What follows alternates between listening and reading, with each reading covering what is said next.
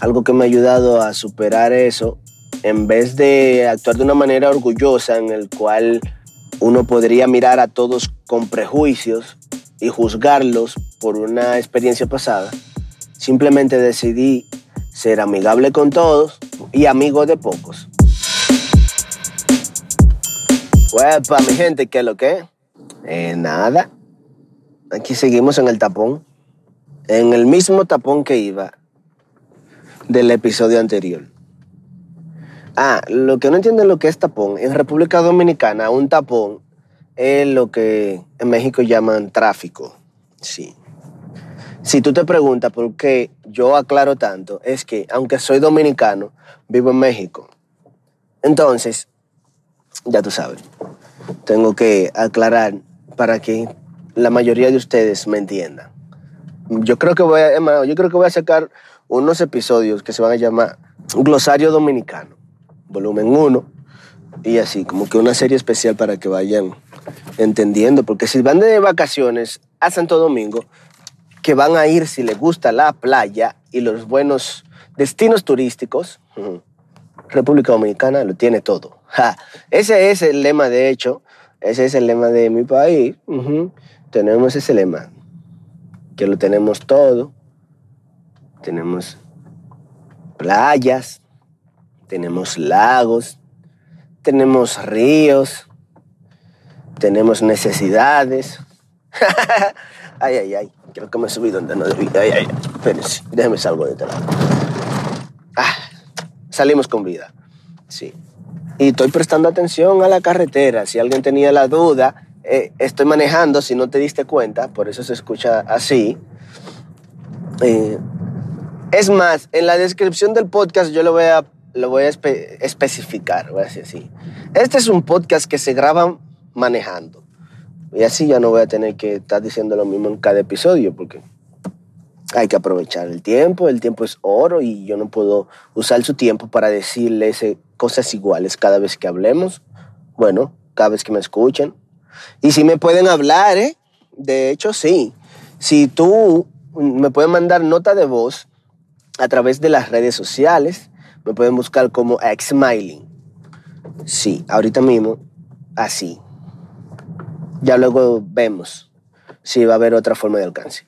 Pero ese, ex smiling, y ya me busca y me manda un mensajito que tú piensas del podcast y así sucesivamente, como también podría ser a través de la página de anchor.fm. En inglés se dice anchor, pero si tú lo, escribes en español, bueno, sin importar el idioma que tú lo escribas, es A-N-C-H-O-R. .fm diagonal dominicano. Anchor con CH, anchor.fm diagonal dominicano. Si tú eres medio gringo, entonces anchor.fm slash dominicano. Algo así. No, no, sé si mi pronunciación fue buena, pero si tú eres medio gringo, con eso tú tienes para entenderme. Ay, Dios mío, pero ¿y este tapón? AKA tráfico. Ahora se para un camión al frente de mí. Les mostrara, pero manejando no puedo. Ajá. Yo creo que esta es una de las razones del tapón. Un camión cruzado y aparentemente dañado. Pero todavía el mapa sigue mostrando como rojo lo que sigue después. Así que, no, de hecho sí está más librecito.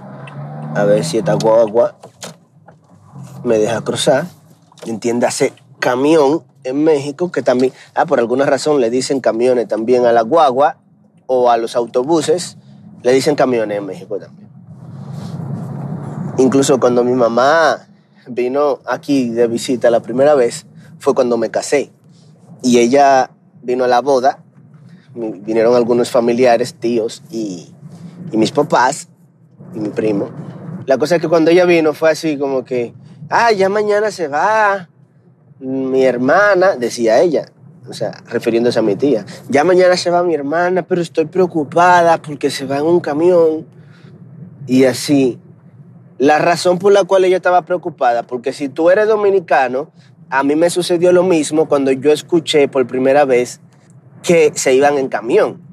Yo vivía en Estados Unidos y tenía amigos que son mexicanos y ellos una, en una ocasión dijeron que se venían a México en camión. Y yo me quedé pensando como loco, allá no hay guagua, ¿eh? ¿por qué se van en camión? Eso es para, para cargar materiales. Entonces, cerrando el paréntesis dentro del paréntesis, eso pensó mi mamá. Como, ¿por qué la mandan en camión? Si, si, si, yo estoy preocupada por... Ella se imaginaba a mi tía en un camión de volteo, ahí como si fueran gravilla o material de construcción. Entonces, pero ya después que vio que los camiones realmente aquí son guaguas o autobuses, entonces ya se, ya no se preocupó, gracias a Dios. y cierro ese paréntesis. Allá atrás había un camión de carga dañado y un camión de llevar gente no me quería dejar pasar, pero lo logramos. Dios es fiel y la habilidad manejatística que tengo ayudó un poco, pero más la fidelidad de Dios, que como vio su cual faraón, bueno, ya me fui por otro lado, pero sí, aquí vamos, yo ya sigo derechito para mi casa, eh, vengo de trabajar en uno de los trabajos que tengo. Ahora mismo tengo varios y entre transportación privada, así, esa es la parte fina de decir plataformeo, en transportación privada y aparte marketing digital para algunas empresas, ahí estamos haciendo y también para artistas. Eso es algo que también estamos incursionando ahorita y hemos tenido muy buenos resultados, gracias a Dios promoviendo los videos musicales de aquellos que hacen música, valga la redundancia. Eh, ahorita la mayoría de los clientes lo tengo de música urbana, pero lo puedo hacer para cualquier cliente, para cualquier género. Ya solamente segmentamos el alcance y así. Y ahora tengo un nuevo trabajo, ya parece como cuando estoy en Estados Unidos. Bueno, cuando van la gente a Estados Unidos dicen, yo no sé de eso, ellos comentan que cuando van se consiguen hasta tres, hasta tres trabajos. Y es algo que me ha tocado hablar con alguna de la gente que yo he transportado. Porque, literal, literal, ya van a ver por qué me río.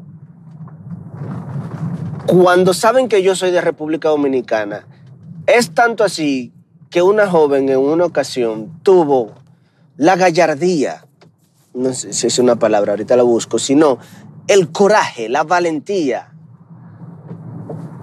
el atrevimiento, diría yo. Oye, ¿qué me dijo ella? Ah, qué bien, de República Dominicana. Sí. ¿Y cuándo te vas para Estados Unidos? Me dice.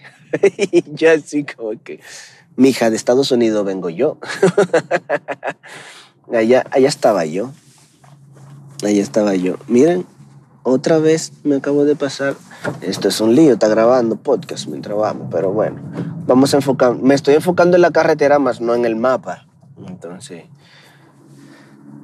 pero seguimos. Que es tan joven, tuvo el atrevimiento de preguntarme eso. Y yo, así como mi hija, no. ¿Cómo que cuando me voy para Estados Unidos? Allá vivía yo. Me dice, ¿ah, neta? Sí, porque así hablan algunos en México, no todos. Y ¿ah? ¿y por qué no se quedó allá? Ya el segunda parte no lo dije en el acento porque tampoco no es como que yo sé cómo habla el mexicano bien. Y yo le decía, realmente, el que tiene, el que no está divorciado de trabajar, puede echar para adelante a donde sea que le toque. A donde sea. Aunque sea quinto mundista, tu país puedes echar adelante si no estás divorciado de trabajar. Y te lo digo a ti que me estás escuchando también, si eres el que estaba persiguiendo el sueño americano, muchos de los que persiguen ese sueño ya viven en América. El continente americano no es Estados Unidos nada más. Eso es América, parte de América del Norte. Si tú vives en República Dominicana, si tú vives en México, si tú vives en Chile y en todo lo que están en ese mismo continente, considérese americano. Latinoamericano, hispanoamérica, todo eso es parte de el gran continente, América. Tu sueño americano tú lo puedes hacer en cualquier país que esté en el continente americano. Y si no estás en el continente americano, usted también puede hacer su sueño ahí donde está. Si no está divorciado del trabajo. Ahora, ¿por qué vemos que una gente se va a Estados Unidos y tú dices, ah, pero le está yendo bien, mira, ya se compró esto, ya terminó de pagar su casita aquí y ya, mira, tiene su tierrita y todo, ah, ya compró vaca y así. ¿Por qué? ¿Qué sucede? ¿Por qué alguien se va a un país como ese y ya se empiezan a ver el resultado en el suyo propio? Porque va mentalizado a trabajar, señores. Esa es la diferencia. Va mentalizado a trabajar. Y hay gente que hace cuando vaya lo que no hace en su país. ¿Qué hace cuando que, y, que no hace en su país? Oh, se consigue hasta tres trabajos, señores. Por eso empecé a hablarle de eso. Ahora mismo yo tengo tres trabajos de diferente manera, pero lo tengo. No estoy diciendo como que eh, lo, lo digo con humildad, más bien como en el sentido para motivarte, no ni siquiera para decirte, ah, es que se puede, ahí donde estás se puede, en el contexto, en el, perdón, en el contexto que estás se puede, solamente hay que aplicarse. Y esa es la motivación que yo quiero dejarte. No estoy molesto, eh, estoy hablando como dominicano, como lo que soy. Entonces, no, eh, eh, eso era algo que a mí me, me- me dijeron cuando estaba en Estados Unidos. La gente de amigos de Honduras tuve, de Guatemala, de México. Y me decían, pero ¿por qué tú siempre estás molesto? Y yo, no, yo no estoy molesto, ¿por qué tú dices que yo estoy molesto?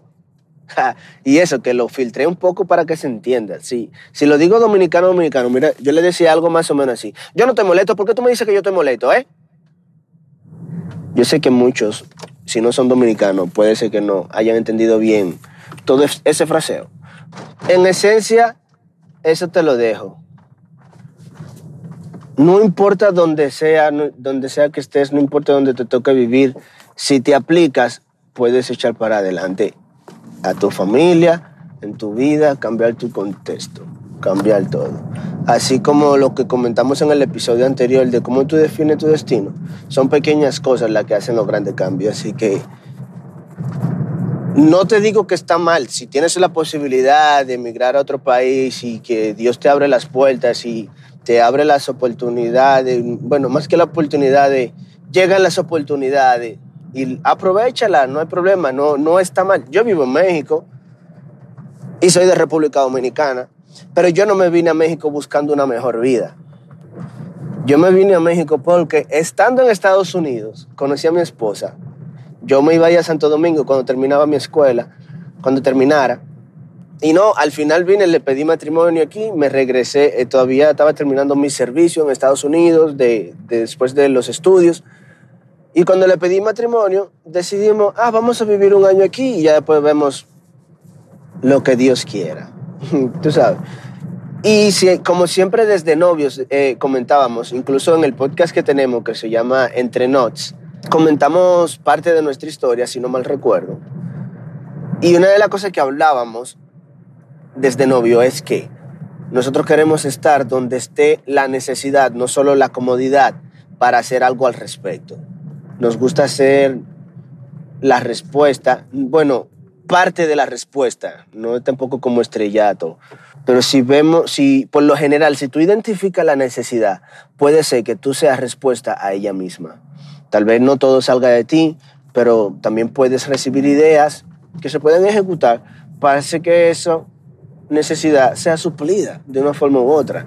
Tal vez no al 100%, tal vez de una forma progresiva, pero puede, podemos hacer algo. Recuerden lo que acabo de comentar, pequeñas cosas son las que hacen los grandes cambios.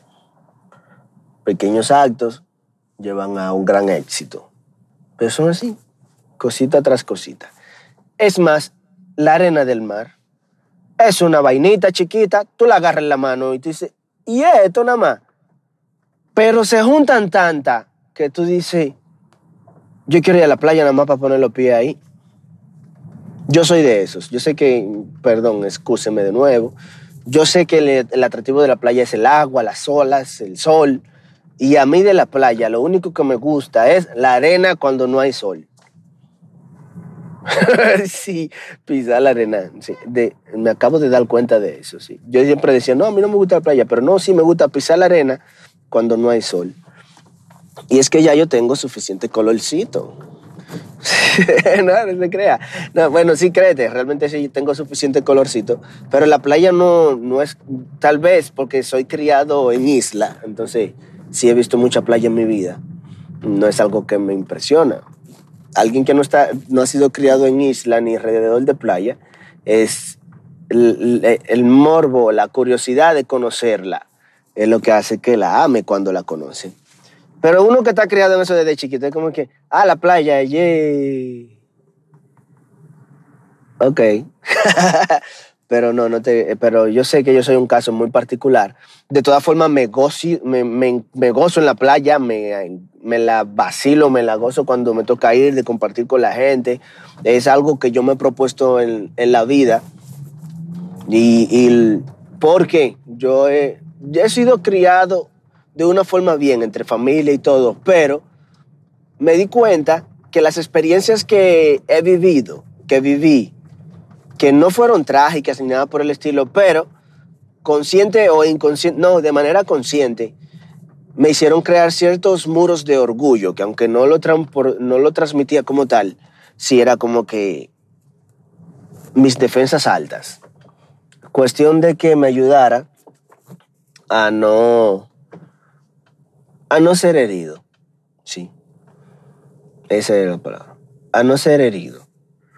Ya veo, como que la acumulación de, de decepciones al, a nosotros como ser humano automáticamente hace como que vamos a cerrarnos a todos.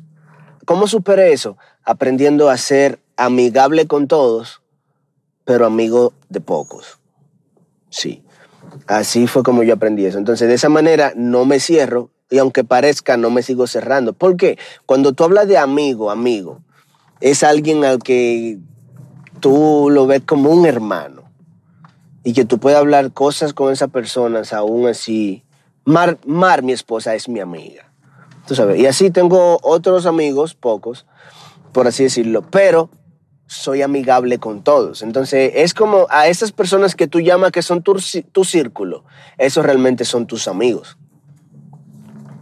Ese círculo tuyo, en el cual se identifican y que pueden durar horas hablando hasta de disparate y como quiera se sienten bien. El tiempo vuela mientras están compartiendo. Esos son amigos. Eso que dan el todo por el todo, el uno por el otro. Esos son tus amigos. Porque la verdad es que dependiendo de lo que uno viva, uno puede cometer el error de simplemente ser lo que llaman aquí sangrón, lo que llaman en México sangrón. Entonces lo que decimos en dominicano, anda con una cara de como que, como que te hiede la vida. Sí. Allá cuando decimos hiede es realmente hiede y cuando se dice de hiede como que algo huele mal. Entonces, cuando alguien anda así con la cara como de que huele mal todo, anda con, el pico parado, así como pegando los labios de la nariz. Entonces, hay gente que anda así en la vida y no, que eso sobra, así no. Así no se puede. Es más, lo vamos a dejar ahí, con ese principio. Sea amigable con todos y amigo de pocos. Pero eso no quiere decir que vas a dejar de ser generoso. Eso no quiere decir que vas a dejar de tener compasión. Eso no quiere decir que no vas a hacer nada por lo demás. Simplemente que no vas a censurar a todos por las experiencias pasadas, pero vas a cuidar tu corazón para que cuando alguien de esa persona que tú eres amigable haga algo que tú no te esperas y te pueda doler, entonces tenga la sabiduría para actuar de la mejor manera y no pagar con la misma moneda, porque a la larga te vas a hacer más daño tú. Te hace más daño tú y así no funciona la cosa o no debería, más bien no es efectivo el resultado. Así que ya saben familia, nada, hay que disfrutar la vida